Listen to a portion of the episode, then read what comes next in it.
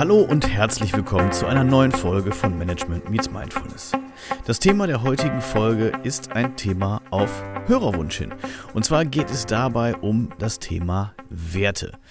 Die eifrigen Zuhörer wissen es sicherlich, ich habe ein Buch veröffentlicht, das heißt Deine Löffelliste und die Werte sind wenn auch ein kleiner Teil, eben ein Teil dieses Buchs, Deine Löffelliste. Ich glaube, dass mit dem Thema Werte relativ viele Dinge verbunden, aber auch Probleme gelöst werden können. Und weil das von euch eben ganz genauso gesehen wird, habt ihr euch gewünscht, dass ich ein bisschen was zum Thema Werte erzähle. Gut, fangen wir an.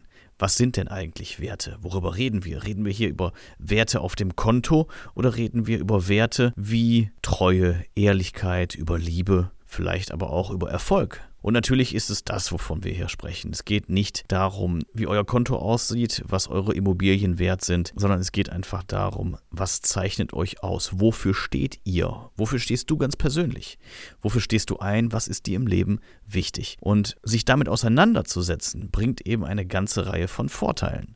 Wenn wir wissen, was uns wichtig ist, wenn wir wissen, nach welchen Werten wir gerne leben möchten, dann sind wir imstande, Entscheidungen zu treffen, mit denen wir selbst einverstanden sind, die eben unseren Werten entsprechen.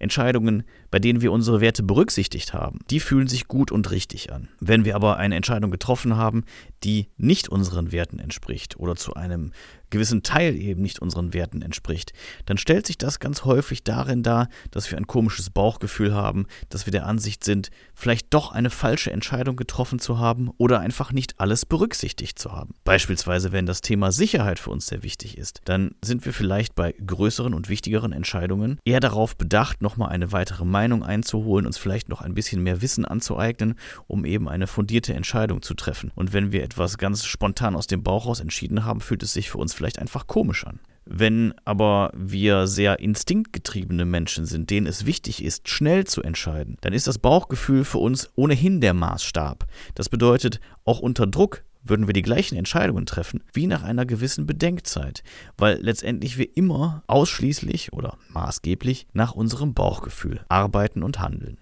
Wie setzt man sich denn jetzt mit seinen Werten am besten auseinander? Da gibt es eine ganze Reihe von Tipps und ich werde heute jetzt auch keine epische Folge dazu machen. Ich verweise an dieser Stelle an den E-Mail-Kurs, den ich zum Thema schon aufgebaut habe. Ihr findet den unter deine-löffelliste, Löffelliste mit oe.de und da einfach mal nach E-Mail-Kurs schauen. Dann gibt es dort einen E-Mail-Kurs und der führt euch dann Step by Step durch das Thema Werte. Es lohnt sich aber auf jeden Fall, sich mal hinzusetzen mit Zettel und Stift und auch das wird natürlich euch in diesem E-Mail-Kurs begegnen und sich mal damit zu beschäftigen, wofür steht man eben? Was, was sind Werte, die einem etwas bedeuten? Was sind Werte, die einem wichtig sind? Und ein Weg ist halt einfach aufzuschreiben, die Frage zu beantworten, mir ist besonders wichtig das. Und das könntet ihr natürlich mal machen, wenn ihr gerade ein bisschen Zeit und Luft habt. Solltet ihr jetzt gerade im Auto sitzen, ist es natürlich wenig ratsam, Zettel und Stift rauszuholen, aber ihr könnt es im Kopf natürlich auch mal so ein bisschen machen. Und wenn ihr diesen Satz so beginnt, dann werden euch so ein paar Dinge durch den Kopf gehen, die auffällig sind. Und vielleicht kommen euch natürlich auch ganz, ganz viele unterschiedliche Dinge. Spannend ist natürlich, was euch als erstes in den Sinn kommt.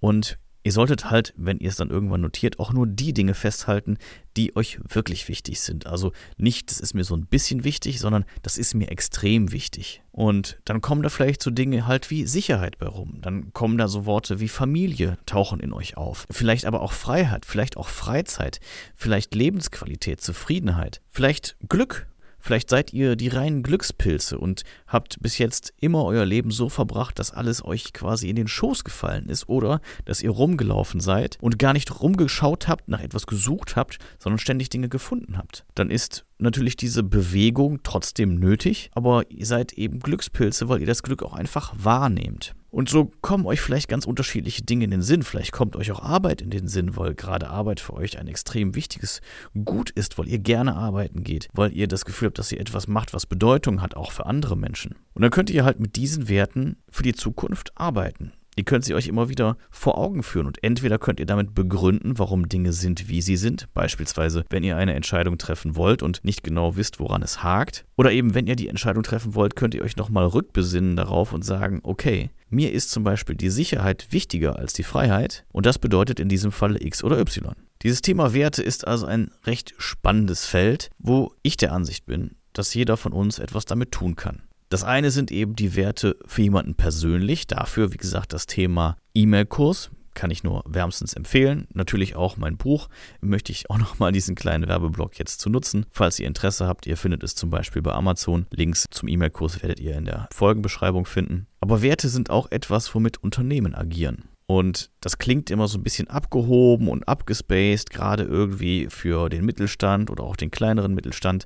Da sind das so Dinge, da setzt man sich nicht mit auseinander. Einige sind der Ansicht, das ist doch klar, nach welchen Werten wir leben, und andere sagen, so einen Schnickschnack brauche ich nicht. Und ich bin der Ansicht, dass das halt eine ganz andere Geschichte ist. Wir haben das jetzt schon mehrfach für Kunden gemacht und immer wieder stelle ich halt fest, dass allein auf Führungsebene, also Top-Management der Unternehmen, das Thema Werte nicht einheitlich ist dass die Menschen immer wieder an Punkte kommen, wo der eine es so sieht und der andere es so sieht. Und nach welchen Werten soll sich aber dann jetzt halt dann das mittlere Management richten? Wonach sollen die einzelnen Leute, die nachher an der Front sind, die im Vertrieb unterwegs sind beispielsweise, nach welchen Werten sollen die sich denn verhalten? Wie sollen die Führungskräfte sich gegenüber den zu führenden Menschen dann verhalten, wenn sie ihnen nicht wissen, welche Werte wichtig sind? Und deswegen ist es aus meiner Sicht extrem ratsam, sich auch als Unternehmen damit zu beschäftigen, wofür stehen wir. Ich mache immer wieder die gleiche Erfahrung, wenn ich da eben mit Kunden drüber spreche, über das Thema Werte, dann wollen sie immer alles sein. Alle wollen immer nachhaltig sein beispielsweise. Und das mag sein, dass das eine mögliche Soll-Positionierung darstellt und dass Nachhaltigkeit künftig auch deutlich mehr Einzug halten soll. Wenn man sich aber dann den Status quo anguckt, ist es sehr häufig der Fall, dass Nachhaltigkeit eigentlich eine untergeordnete Rolle spielt und das nicht immer nur unter ökologischen Aspekten, sondern manchmal sogar unter ökonomischen Aspekten und sehr häufig auch unter sozialen Aspekten. Sehr häufig ist natürlich falsch. Aber es kommt immer wieder vor, dass auch Nachhaltigkeit, was zum Beispiel Personalpolitik anbetrifft, nicht unbedingt gegeben ist. Auch wenn Leute sich das groß auf die Fahnen schreiben, dann spielen sie vielleicht doch eher so ein amerikanisches High-and-Fire-Modell, sofern das unter deutschen Maßstäben überhaupt möglich ist. Was also wichtig ist, ist einerseits sich damit zu beschäftigen, was ist bereits im Unternehmen existent und sich da mal vor Augen zu führen, mit welchen Werten das quasi korrespondiert. Und auf der anderen Seite sich natürlich auch zu überlegen, was bedeutet das jetzt in die Zukunft gerichtet wo möchten wir hin? Wo möchten wir uns hin entwickeln? Und wenn dann am Ende der Wert Nachhaltigkeit eben lautet, dann bedeutet das aber auch entsprechende Entscheidungen zu treffen. Dann bedeutet das jetzt schon zum Beispiel in Entwicklung und Forschung zu investieren, um das Thema Nachhaltigkeit voranzutreiben. Dann bedeutet das nicht den billigsten Strom einzukaufen, sondern halt den Ökostrom einzukaufen. Dann bedeutet das auch, nicht jeden unnötigen Weg mit Auto oder Flugzeug zurückzulegen, sondern vielleicht auf eine Videokonferenz umzustellen. Dann bedeutet das, eben auch einen achtsamen Umgang mit Ressourcen aller Art, sei es mit Verpackungsmaterial, sei es damit, wie Dinge bestellt werden, vielleicht sei es auch damit,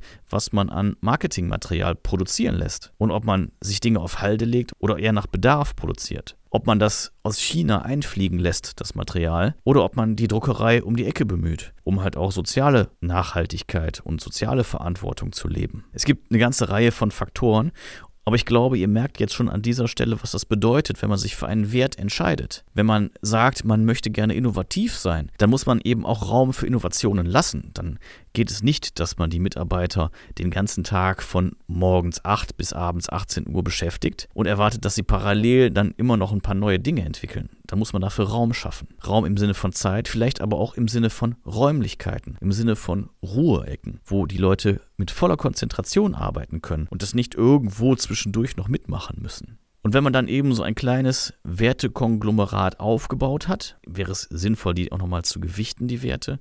Es ist ganz unterschiedlich, wie Leute damit umgehen. Ich will auch dann meinen Kunden mitunter nicht zu viel auferlegen.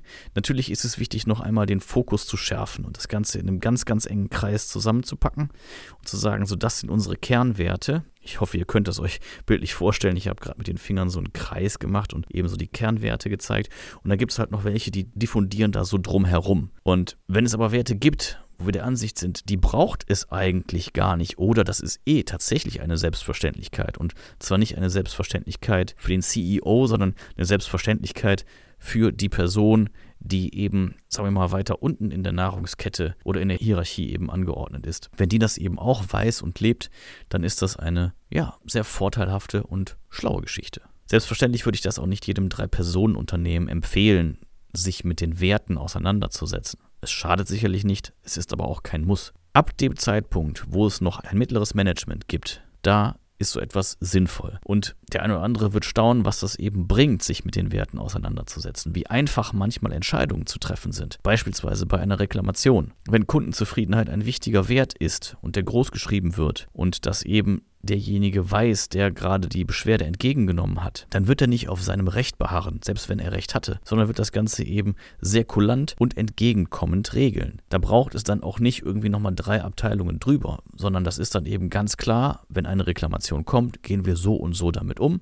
Das wäre die Leitlinie. Und wenn etwas passiert, was unvorhergesehen ist, dann kann man immer noch sagen, okay, ich habe mich an den Werten orientiert und ich habe deswegen, Kundenzufriedenheit ist unser wichtigstes Gut, deshalb habe ich so entschieden. Und schon hat man eine Entscheidung im Sinne des Unternehmens getroffen, entlang der Werte. Das ist leichter für die Person, die Entscheidung zu treffen und für alle anderen, sie auch zu akzeptieren, als wenn jemand dann sagt, ja, das habe ich jetzt mal eben so gemacht, weil mir danach der Sinn gestanden hat. Das war jetzt ein kleiner Ausflug in das Thema Werte. Selbstverständlich war das jetzt nicht abschließend, aber ich glaube, die Notwendigkeit und ein bisschen auch die Ausprägung dessen und die Einflussgröße der Werte sind hier rübergekommen. Das würde mich auf jeden Fall freuen. Ich freue mich natürlich immer über Feedback und ich freue mich auch immer, wenn quasi die Bitte kommt, mal zu einem solchen Thema etwas zu machen. Diesen Wünschen komme ich sehr gerne nach, wie ihr ja jetzt gerade hört. Und äh, von daher, ja, lasst mich auch sehr gerne wissen, wenn euch die Folge gefallen hat. Denkt dran, folgt uns in den sozialen Netzwerken, bei Facebook, bei Instagram und nicht zu vergessen bei LinkedIn. Da sind wir noch ein bisschen weniger, also von daher schaut auch gerne da mal vorbei. Und ansonsten, ja, freuen wir uns natürlich, wenn ihr den Podcast weiter abonniert, wenn ihr ihn weiter empfehlt, wenn ihr mal einen Beitrag teilt beispielsweise. Und selbstverständlich freuen wir uns auch über Rezensionen. Das war's für heute. Ich danke fürs Zuhören und sage bis bald und auf Wiederhören. Mein Name ist Philipp und das war eine Folge von Management Meets Mindfulness.